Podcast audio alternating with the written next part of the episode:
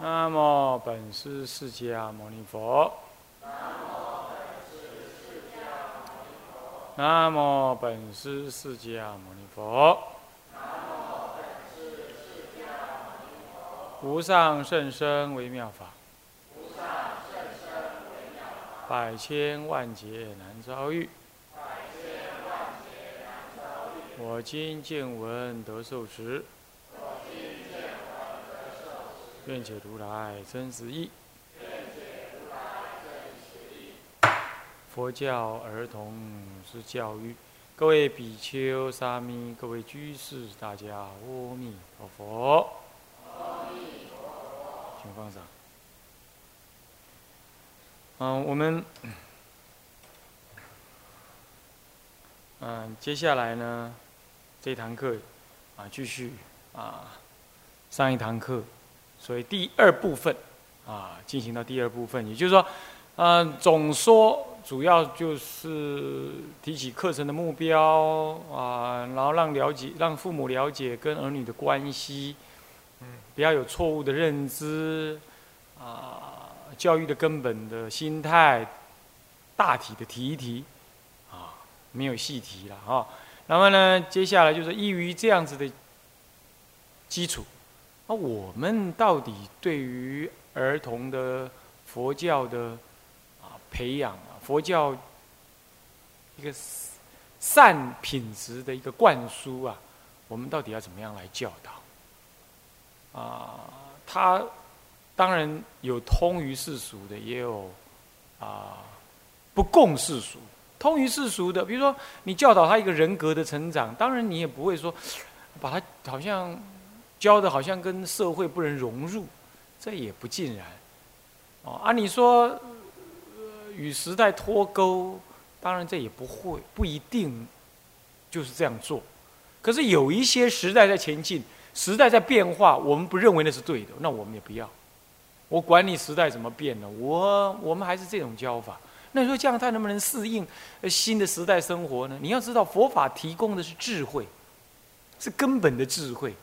那个智慧可以应一切处的，啊，师傅没生小孩啊，师傅当然我没有智慧了，我只是说师傅并没有生小孩，但是我们只要去专注度众生的一个一个一个事情的话，大体上不会离太远。同样道理啊，佛法是根本觉，根本觉有了这个根本觉，你没有说有根本觉的人适应生活适应不了的，他要不要而已。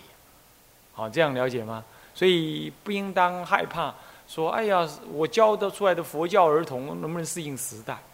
啊，我们当然希望他能适应时代，但我们也绝不啊，这个这个呃，昧于这个真理解脱啊，佛法的正义，佛法的呃，这个这个这个如法如律的内容，而而只是追寻一种时代的啊，所谓嗯呃，所谓潮流。”时代的潮流，只要它跟人性是相隔碍的，有违人性，它这个潮流是昙花一现，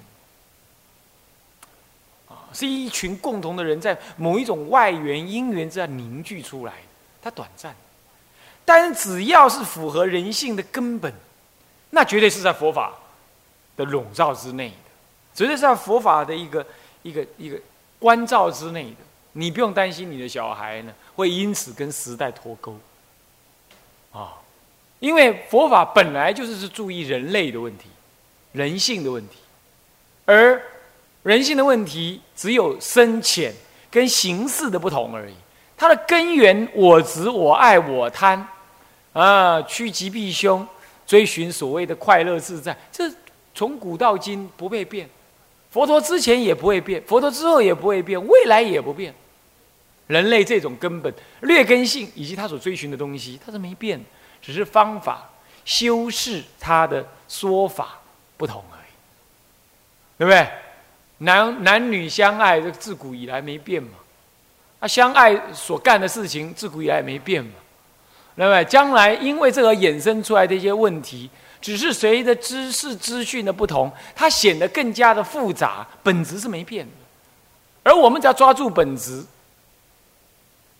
本立而道生嘛，哦，根本一立，枝微末节就没问题。所以说呢，台湾话讲的，树头那徛在，唔惊树尾，树尾的做红胎，也是这个意思。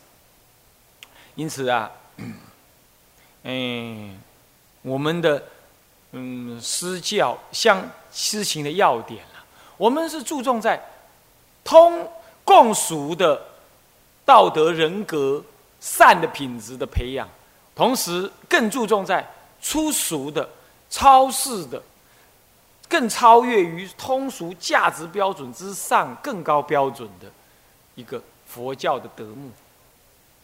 我们要这两个并进，一个是一个是比较通俗，一个是比较高的，这两个一起并进。啊，在讲义当中，如果特别刮胡起来，是又是特别对根本有因缘出家的小孩呢，正在增加的，这样子。啊，那好，那我们已经在上一堂课提到了所谓的对象，我们这种施行的对象，其实基本上从心态到直接的操作，其实整个的涵盖是涵盖最早在胎胎教。最晚起码一直到小学六年级，应该都还好。那你说，那小学以后呢，还可不可以这样教？当然可以，只是说这些变化要由你自己父母呢，去了解那个道理，啊，随机而应变，懂意思吗？教育是一个很灵活的事情，哎，原则抓对了就对了。啊，比如说我们会讨论到说，到底要不要处罚？处罚的目的是什么？意义是什么？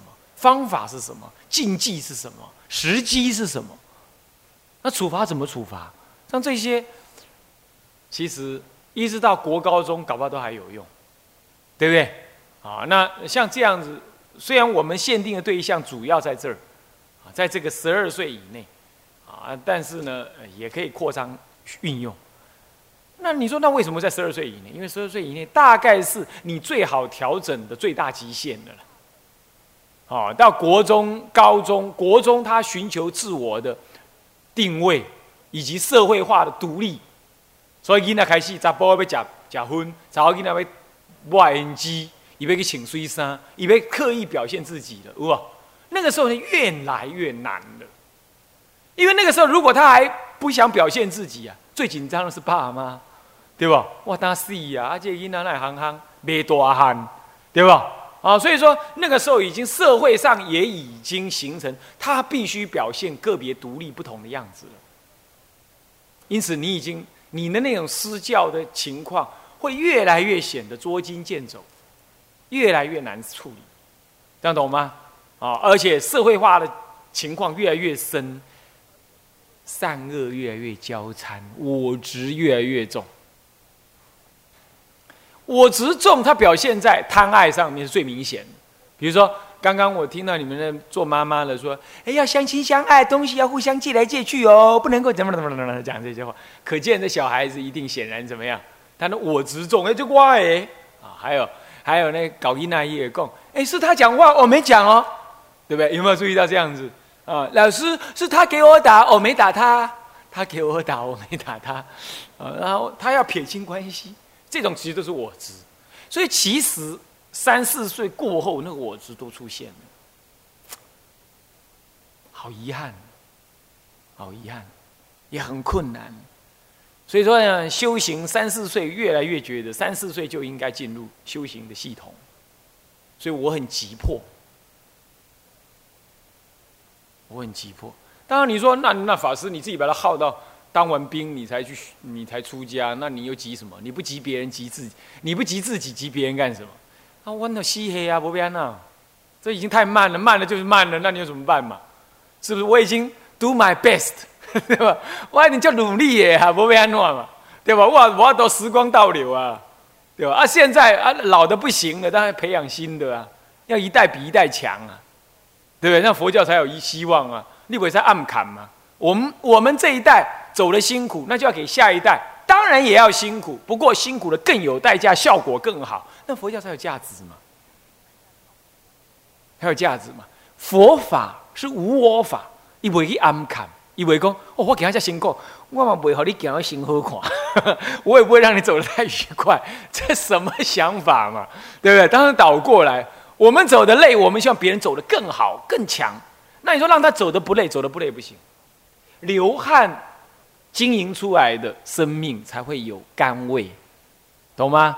我们的下一代也终究会遇到下一代更险恶的环境。那所以说，我们要早一点训练他们，早一点给他们机会。那这样的话，我们保证佛法能够弘扬的更扎实，在未来。目的就这个嘛，这也是一目的之一。今天，呃，这是第一部分，我们还有讲到了，可以补充的是属于这个，是这样子的。哦，是属于这一部分。好，所以说这种贪染之念呢，其实三四岁过后就已经都有了。哦，啊，这就是带这种贪婪而来的嘛，凡夫就是这样子嘛。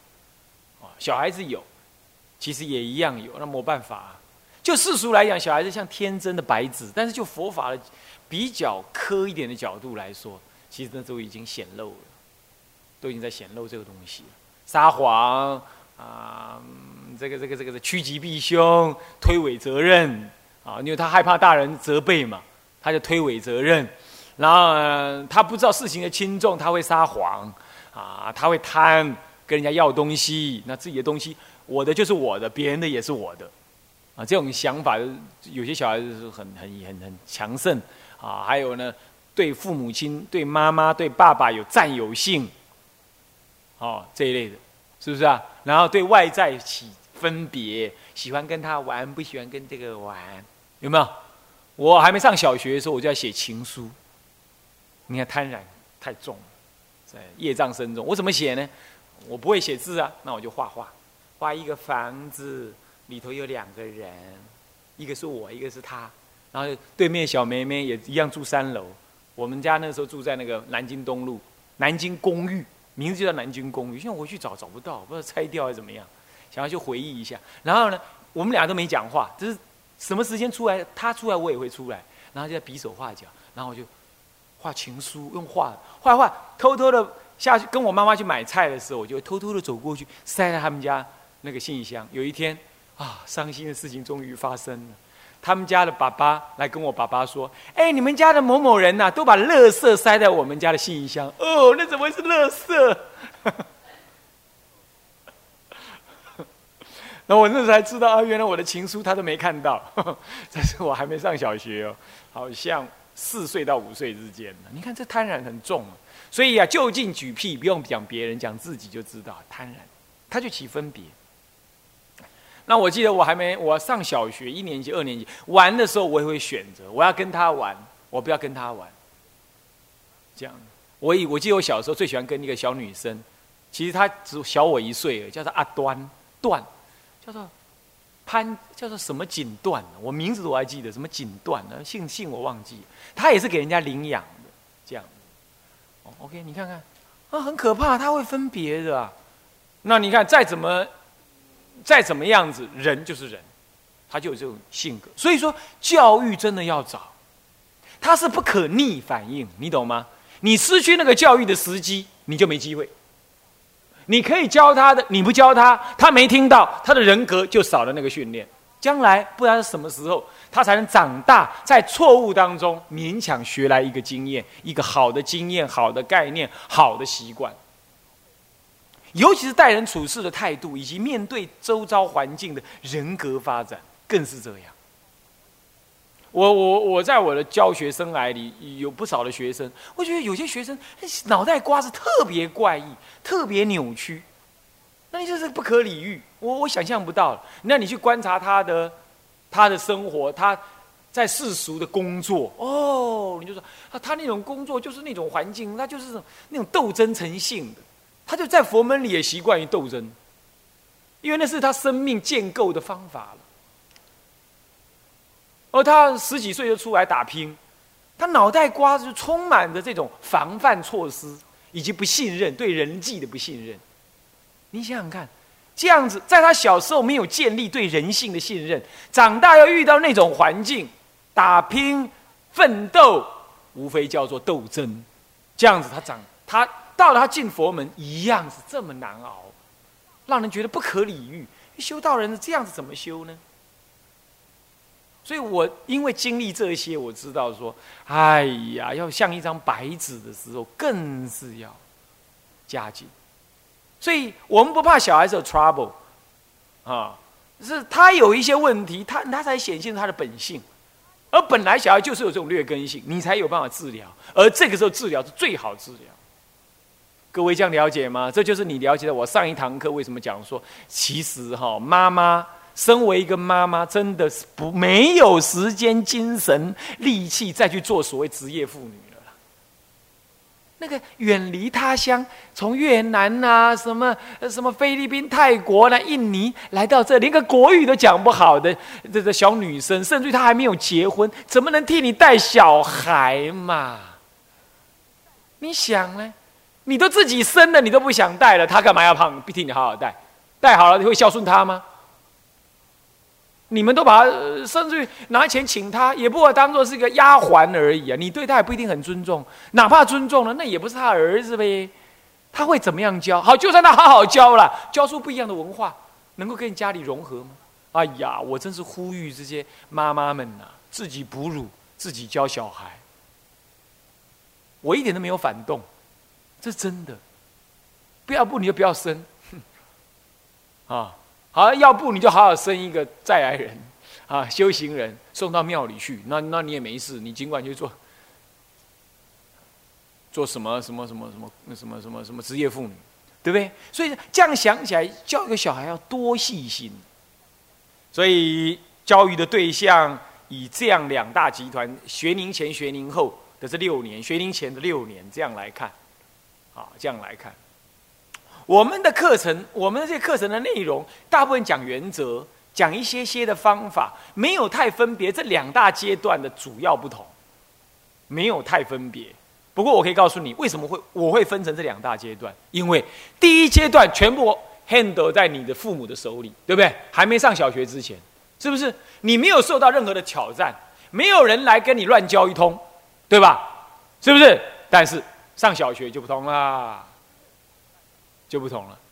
比如我们这个小孩男孩啊，他到这里是试读一下几天，老师就跟他讲，看他在画佛画，写的都是佛法的东西，就跟他讲，哎，这大概是他过去式的意识残留。这勉强讲也好像对了。我们讲术士善根，他说意识残留，那接着他又讲一句话，就很显然很外行了。他就说，啊，不过长大就慢慢好了啦。你做妈妈的不要太担心，好像这是突然间崩出来的一个人，有什么怪异的意识残留？好像他脑脑脑袋里头那个哈迪是旧的哈迪，你懂吗？旧的硬碟，那没洗干净哦，在一拜上面买了一颗旧硬碟装进去的，里头还有一些还有一些旧的残余影像，然后他得要子慢慢磨掉，然后好像他在安慰你似的。在我们来看，这求之不得的东西呀，他不懂，这就就很外行。可是老师很好哎，哦，男老师胖胖的，很慈很慈祥，所以他是一个世间好人呢。可是佛法专业很少人懂啊。好，你开始送过去了，很惨了。解剖青蛙、抓蜻蜓，对他们来讲都是一些怡情养性的事，是不是这样子啊？对我们佛门来讲，哦，那是非常不善的、不佳的、不尊重生命的、残忍的。然而学校教育就这样嘛。然后看你吃素，觉得你是可欺，阿大他会这样想你，老师甚至都会陷入这种不屑，都有可能。遇又是不幸遇到那种非佛教徒，或者对佛教特别有意见的，或者根本把佛教认错了，把道教当做佛教看的那种老师，那你看怎么办？所以到了上小学之后啊，妈妈、爸爸，尤其是当妈妈的，那是累上加累，你要用更多的时间去熬回来。懂吗？算了，这些事情你们都没干，他就已经上小学了，或者已经长大成人，太慢了，那那那就过了。OK，但是事实上会这样，所以我会分成两阶段，后一个阶段更是要战战兢兢，而且要跟学校教育有一点，甚至某种程度上会拉拔，会冲突，那不可避免。尤其遇到某些老师，你也是很麻烦，是不是这样子啊？那这是没办法。因为什么叫教育？教育也是一群人，他想当然尔的说，认为要把小孩教什么教什么样，是怎么样，对不对？他不一定有智慧的，但是他因为长有了所谓我当老师的这个专业或者这个名位、名气，他非得要有他的威严呢，威他的他的他的他被尊重的地方，所以使得父母很难去再去突破这老师所教的是好还不好，对不对？所以这困难度更高，懂了吗？所以会分成两阶段，就是这样，就是这样。所以你们有那个已经上小学的啊，你们要很小心应付，很小心应付。OK，好，原因是这样的哈。不过呢，方法一基本还是差不多的，概念还是差不多，所以我们没有主要分这两类说。但是我告诉你说是有不同。OK，那偶尔会提一下子，会怎么做这样而已啊，或不同的怎么做。OK，再来教育宗旨，以下除了另有分类之外，凡是刮黑刮号以内的内容，乃专对有因缘或有意愿出家者而说。那无因缘，那当然就仅为参考。所以提特别提到了什么？OK，好，教育宗旨为那宗旨是什么呢？为佛教及国家民族、世界人类等等培养未来优秀的三种内容：佛教居士、社会精英以及出家僧伽三类。除了出家僧伽是特别人以外，至少两者都应该是一般通的，对吧？他不出家，他是佛教居士。标准的佛教居士，同时他也应该是社会精英。那什么社会精英？什么社会精英？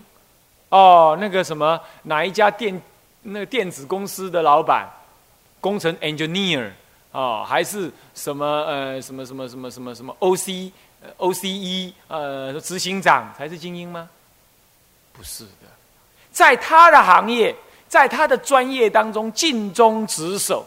而能够安顿在属于他那个环境的生活，安顿的很好，能够 handle 他自己的家庭，handle 的很好，身心灵生活的很健康，那么对社会具有正义感、责任感，这样子的任何各行各业都是社会精英。我认识，我曾经听说过有那个。大学的教授，甚至于是系主任，那他搞建筑的。那等到开建筑会议的时候，跟那个工人有有有槟榔的工人呐，谈起话来的时候，马是教雄勇教诶。最后人家质疑他的专业的时候，他也跳起来冒火，干脆讲那个话已经是啊，过来我一洗你过嘛，你你也没有皮条了，这已经 出自一个，OK，你懂意思吗？这就是他的 EQ 控制不佳。啊！可是这是甚至于可以当到大学的系主任的人，他可以讲出这种话。所以说，所谓社会精英，不是那个表面的头衔跟书读多少，你懂吗？像这样子，你就可想而知，咱们立法立法院为什么会打成一团？哎，民进党的新政府其实也是很努力，他很多的很多的政府官员其实都是。留美、留德、留英、留日回来了，可是讲起话来，有时候不像人话哎。那那怎么会这样？就当国民党也一样了，孤丘比我无味了，哦啊，什么绿党、蓝党、什么橘党、花党、什么紫党，哪个党差不多都这样。那你明明那种话讲出来，就让人家配谈配暖。伊嘛是安内利亚利讲，他们现在是以什么那些那些政客，每个人都学问都很高哦，男的女的。也都是俊男美女哦，你仔细看一下，丢不丢？是不是啊？是不是这样子啊？丢不丢？是不是？哦，然后呢？然后呢？然后呢？他们 EQ 很差，人际控制很差。你说这叫精英吗？这只差人渣还有一截而已。他站在那种位置做极糟的什么呢？极糟极糟的那种榜样，这对社会是绝对的负面的，并不是今天我是一个宗教家，我特别苛求他们，不是这样子的。站在庙堂之上，你讲那种话是抬不上街尾，你都抬不上的；街头巷尾，你都抬不出来的。你说这像什么嘞？这就是社会，这不叫社会精英。那你说这有什么办法？这就是他咱们台湾人选出来的，懂了吗？懂了吗？这哪一党我看都一样，所以我们这里干脆不订报纸。有的显然是蓝党的报，有的是绿党报，是不是啊？有的呢，闪烁两边报，这都一样，都一样，都是取自己的立场写东西。那我何必浪费我的生命去听你们这些这些狗咬狗的东西？那你说，那这样你讲了半天，那这样社会正义怎么呈现？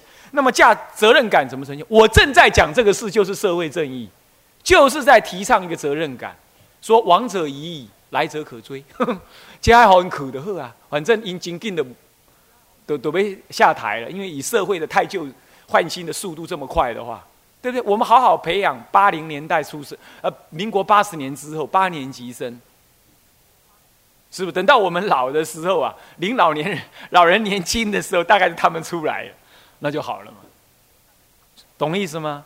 这就是责任感呢，是不是？那今天说这些人上来没办法，那台湾的工业，台湾的工业。台湾人太压抑，所以呢，就希望那些政客出来恶骂，才能抒发他的感觉。所以他支持了太多这一类，你骂的越凶，他听得爽，是这样子。哦，那没有办法。然后再来呢，自私，岛国小民眼光如豆啊。所以说啊，谁掌握权力，谁就要谁就要用他自己的角度来思考问题，那就彼此不换不换位置。也是这样子，那互结疮疤，这个都不叫社会精英。哪怕他们书读的再高，阶位再高，都不是我们佛门里的所谓精英。精英是在自己的本位上面，拥有自己的专业，安分守己的同时，对于自己的生活周遭有关的环境，能够做一个最平稳的安顿跟照顾。同时，他心有余力的对社会具有正义感，还有所谓的责任、责任心。然而他又不积极躁动，他又不会这样。他有很好的 EQ 自我控制能力，你懂意思吗？这叫做精英。你要训练小孩是这样的，